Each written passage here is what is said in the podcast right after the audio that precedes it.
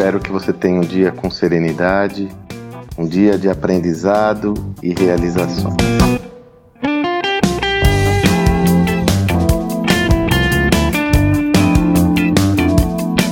Quando gravo essa mensagem é uma segunda-feira.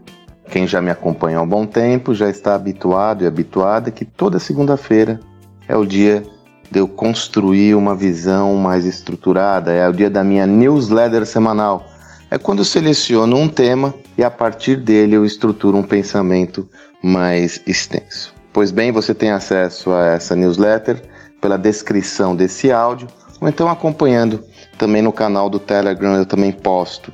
Esse texto, se você desejar assinar e receber na sua caixa postal, é só ir lá no meu site, sandromagaldi.com.br e fazer a sua assinatura. Você vai receber toda segunda de manhã religiosamente uma newsletter de conteúdo. Nessa semana, o tema que eu escolhi é um tema que eu e o Salib temos trabalhado há um bom tempo. E confesso a você, né, como sempre, esse tema foi inspirado pelo José Salib Neto, pelo Salibão, competição contra o tempo. Olha que interessante. Em 1990, George Stalk, e o próprio Salib me lembrou que ele trouxe esse pensador pela HSM, ele escreveu um livro chamado Competing Against Time, ou seja, competindo contra o tempo. E foi uma obra fundamental naquela época, porque, veja bem, 1990 já explorava uma perspectiva sobre a relevância do tempo para a estratégia.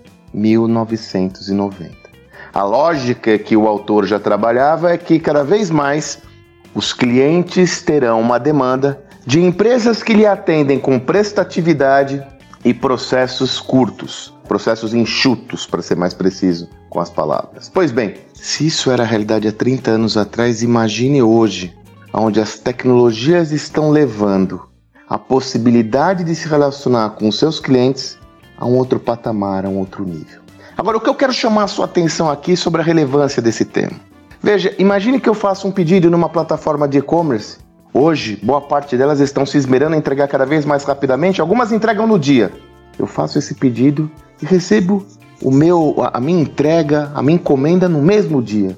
Aí eu peço determinada refeição numa plataforma de livre de alimentação e recebo em poucos minutos, acompanho aqui o motoboy, acompanho o entregador.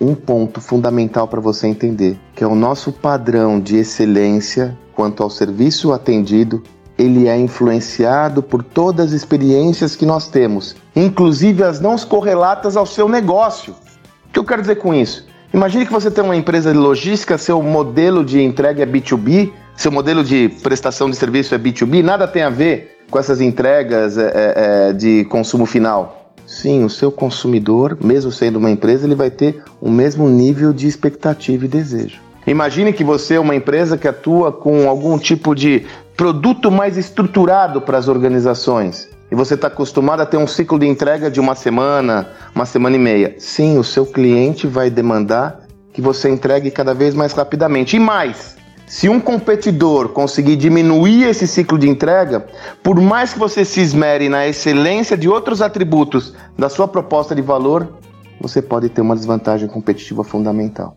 No final do dia, o que eu quero trazer para você como referência é que devido ao aumento do nível de entrega vindo da evolução tecnológica, cada vez mais o tempo será um atributo muito valorizado pelos seus clientes. E se você não estiver atento ou atento a desenvolver um mecanismo ágil que consiga atender em tempos curtos a demanda dos seus clientes, se um competidor conseguir fazer isso com mais prestatividade, você está em maus lençóis.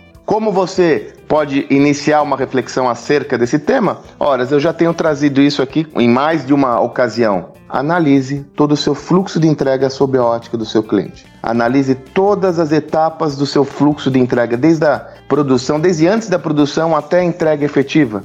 E procure entender se é possível usar alguma tecnologia para diminuir alguma etapa de forma decisiva. Analise a sua jornada de entrega de valor e a jornada de compra do cliente. E veja que tecnologias você pode utilizar para diminuir esse processo. Isso não era necessário no passado, então arrisco dizer que você estava acomodado a um padrão mais estabelecido. Porém, agora, cada vez mais será decisivo. Portanto, acelere. e se comprometa em ter um mecanismo de gestão que seja cada vez mais ágil. Isso será decisivo para agora e sempre você tenha um excelente dia e até amanhã.